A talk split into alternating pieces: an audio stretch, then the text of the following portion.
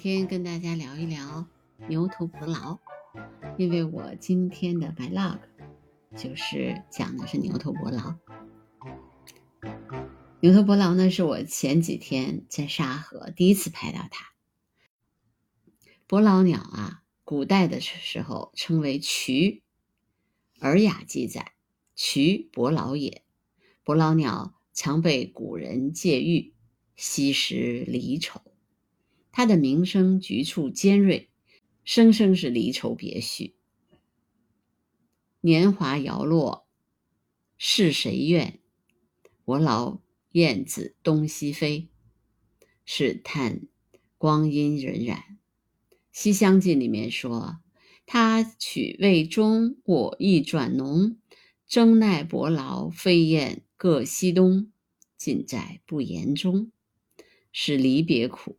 中国境内的伯劳一共有九种：牛头伯劳、荒漠伯劳、红尾伯劳、中背伯劳、蟹尾伯劳、虎纹伯劳、黑头伯劳、栗背伯劳、灰背伯劳。牛头伯劳呢，其实是比较稀少的，平时难得一见。牛头伯劳也称红尾伯劳，看似小巧温柔，外表萌萌的。但是实际上，它是伯劳鸟中最凶猛的一种。它体型精干，上嘴的前端勾曲如鹰嘴，爪子尖而有力，头顶和枕部都是栗红色的，背羽灰褐色，尾巴比较长。它主要是以昆虫、爬虫类、小型动物为食。它在迁徙的过程当中，一路走一路吃，哪里有肉就吃到哪里去。堪称鸟中的杀手。一般呢，它单独栖息于突出的枝头或木桩上面。大一点的猎物如果没有吃完，还习惯把剩余的猎物挂在枝头作为储备。牛头伯劳的智商远非一般鸟类可比。它知道哪种虫子有毒，它会把虫毒虫子挂起来，等它的毒素慢慢降解以后。再像肉干似的，一口吃掉。因为凶猛残忍，人们又称它为屠夫鸟。牛头伯劳雌雄有比较明显的差异，最明显的是雄鸟的眼罩是黑色的，而雌鸟的眼罩是红色的，与头顶的颜色一样，不太显著。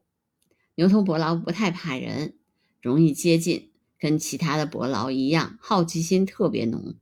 它属于观察人类的行为，始终跟你保持一定的距离，对拍摄者有一种若即若离的感觉。你想拍它，它会马上飞走，但它绝不会飞远。等你再次靠近它的时候，会离你再远一点。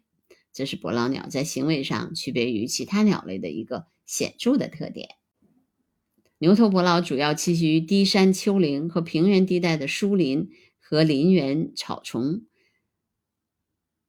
也出没于农田道边和河谷地带，窝呈碗形，外边用树枝树叶乱草粗制滥造的搭一搭，而内部却采用柔软丝滑的芒穗铺置，奢华程度堪比总统套房。它会还它还会模仿其他鸟的叫声。比如褐头雀呀、金翅雀呀、暗绿绣眼鸟等等。牛头伯劳在中国的濒危动物红皮书的鸟类当中被称为被列为稀有鸟种，该物种已经被列入国家林草局的山有保护动物。这是我今天对牛头伯劳的了解，然后也给大家分享一下。好吧，那我今天的播客就到这儿吧，拜拜。